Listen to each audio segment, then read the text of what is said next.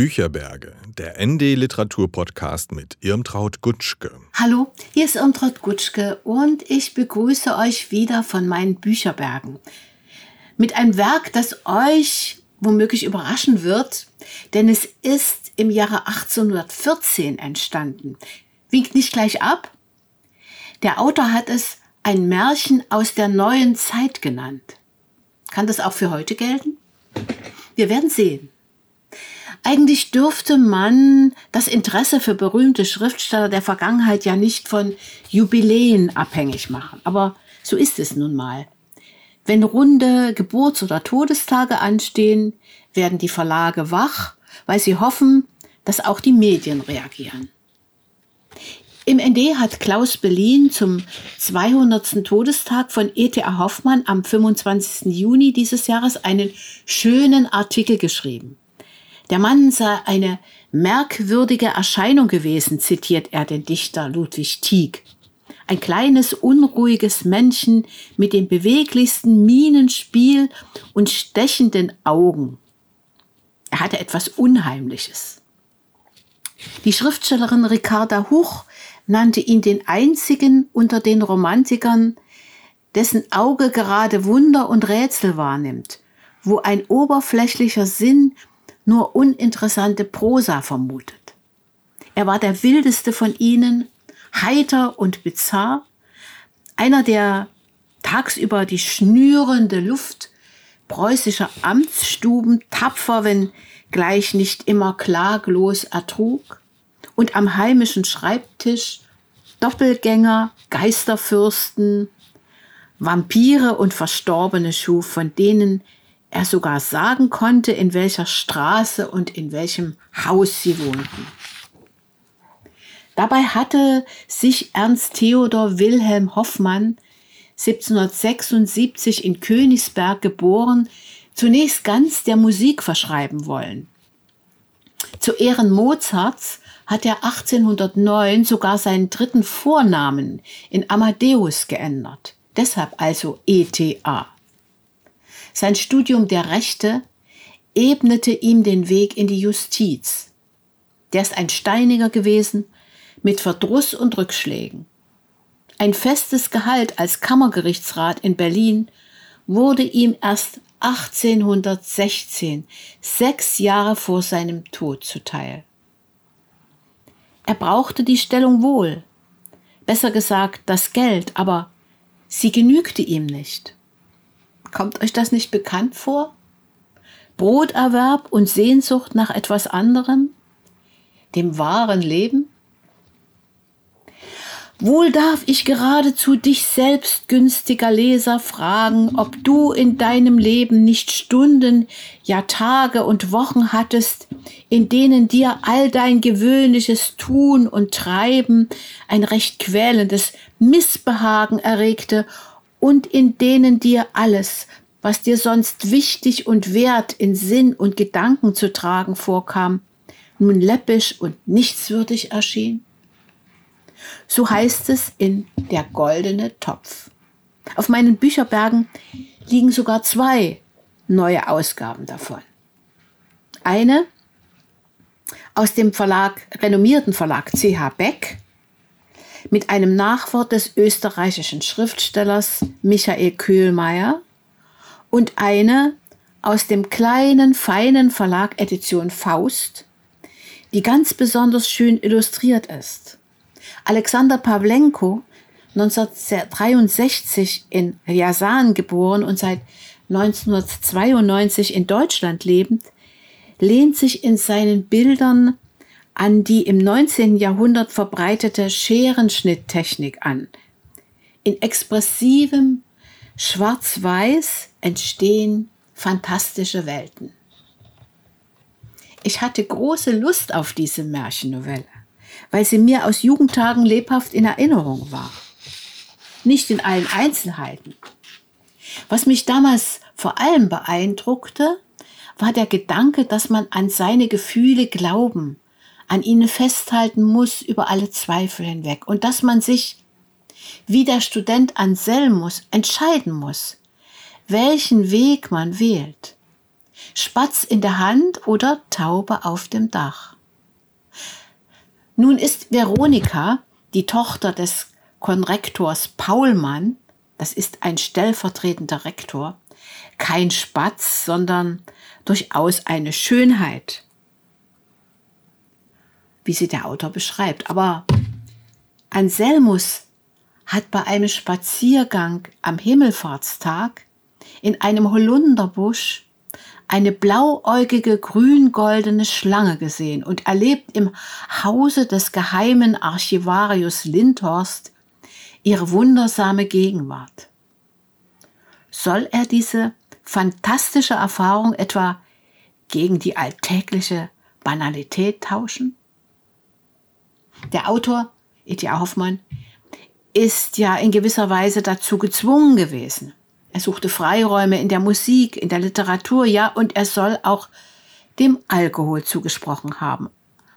Aber wohl mit nüchternem Verstand ließ er sein Anselmus eben nicht Hofrat werden, was durchaus möglich gewesen wäre bei entsprechendem Betragen. In gewisser Weise hat er die Wahl zwischen Veronika, die gerne Hofrätin geworden wäre und es auch voller Befriedigung wird, nur eben nicht an seiner Seite, und der geheimnisvollen Serpentina, die ihn wer weiß wohin lockt. Der Autor nimmt das sehr ernst und macht sich zugleich lustig über all die Spießer, die ihn und Anselmus nicht verstehen. Der Herr ist wohl nicht recht bei Troste, sagt eine biedere Bürgersfrau, die ihn am Holunderbusch sieht. Ich habe sie immer für einen soliden jungen Mann gehalten, rügt Konrektor Paulmann und empfiehlt einige Seiten später Blutegel dem Hintern appliziert. Ein Mann, Anfang 20, der sich partout nicht einordnen will in die kapitalistische Verwertungslogik. Denn es war ja der aufkommende Kapitalismus, der die Gegenbewegung der Romantik auf den Plan rief. Die Welt der nackten Zahlung, wie es bei Marx und Engels heißt, war irgendwie kalt, auch wenn da etwas mehr Freiheit war. Ein höheres Sein. Wie sollte diese Sehnsucht denn anders Erfüllung finden als im Märchenhaften, zu dem bei E.T.A. Hoffmann nicht nur das Lichte, sondern auch das Düstere gehörte. Denn Archivarius Lindhorst hat eine Gegenspielerin, das Apfelweib, deren Fluch sich für ein Selmus beinahe erfüllt. Doch während Anselmus für Lindhorst alle alte Zauberbücher kopiert, offenbaren sich ihm so viele Wunder, dass einem beim Lesen der Kopf schwirrt. Da meint man zu verstehen, weshalb Goethe die Klassik als das Gesunde gegen die Romantik verteidigte die ja tatsächlich eine Gegenbewegung zur vernunftgetragenen Klassik war. Gegenbewegung, weil Rationalität eben nicht alles ist. Wobei das, was einem bei der Lektüre irgendwie irrational erscheint, einen mythologischen Hintergrund hat, der auch Goethe und anderen Zeitgenossen gut bekannt war. Da denke man nur an Faust II. Erdgeister, Phaedon, Salamander, Atlantis, ist das denn allzu fern von heutiger Fantasy-Literatur? Bei E.T.A. Hoffmann ist es ganz deutlich mit einer Utopie verbunden. Mit einem Wunschtraum, den er auf den letzten Seiten ausmalt. Da überrascht Michael Köhlmeier in seinem Nachwort zum Buch mit der Mitteilung, dass E.T.A. Hoffmann der Lieblingsdichter für den jungen Karl Marx gewesen ist und zitiert die ersten Zeilen des Gedichts, das dieser für seine Jenny geschrieben hat. Kennst du das süße Zauberbild, wo Seelen ineinander fließen, in einem Hauche sich ergießen, melodisch voll und freundlich mild? Mhm. So redet heute niemand mehr. Wirklich. Diese Sprache ist verloren. Aber Sprache hat auch etwas mit Wahrnehmung zu tun. Was man benennen kann, wird einem eher bewusst. So wie E.T.A. Hoffmann in der Wahrnehmung des jungen Anselmus die Stadt Dresden beschreibt, mag das für uns überschwänglich, ja geradezu kitschig klingen. Ich schlage mal mein Buch auf, ja. Dicht vor ihm plätscherten und rauschten die goldgelben Wellen des schönen Elbstroms. Hinter demselben streckte das herrliche Dresden kühn und stolz seine lichten Türme empor in den duftigen Himmelsgrund, der sich hinabsenkte auf die blumigen Wiesen und frisch grünenden Wälder, und aus tiefer Dämmerung gaben die zackigen Gebirge Kunde vom fernen Böhmerlande. Das Staunen, das Glück in der Sprache ist uns so nicht mehr zugänglich. Der Zauber ist verloren, das Abenteuer ist verloren, das Heilige ist verloren, sogar das Grauen ist verloren, sagt Kühlmeier. Und zitiert die Eingangssätze zur Theorie des Romans des marxistischen Philosophen Georg Lukács.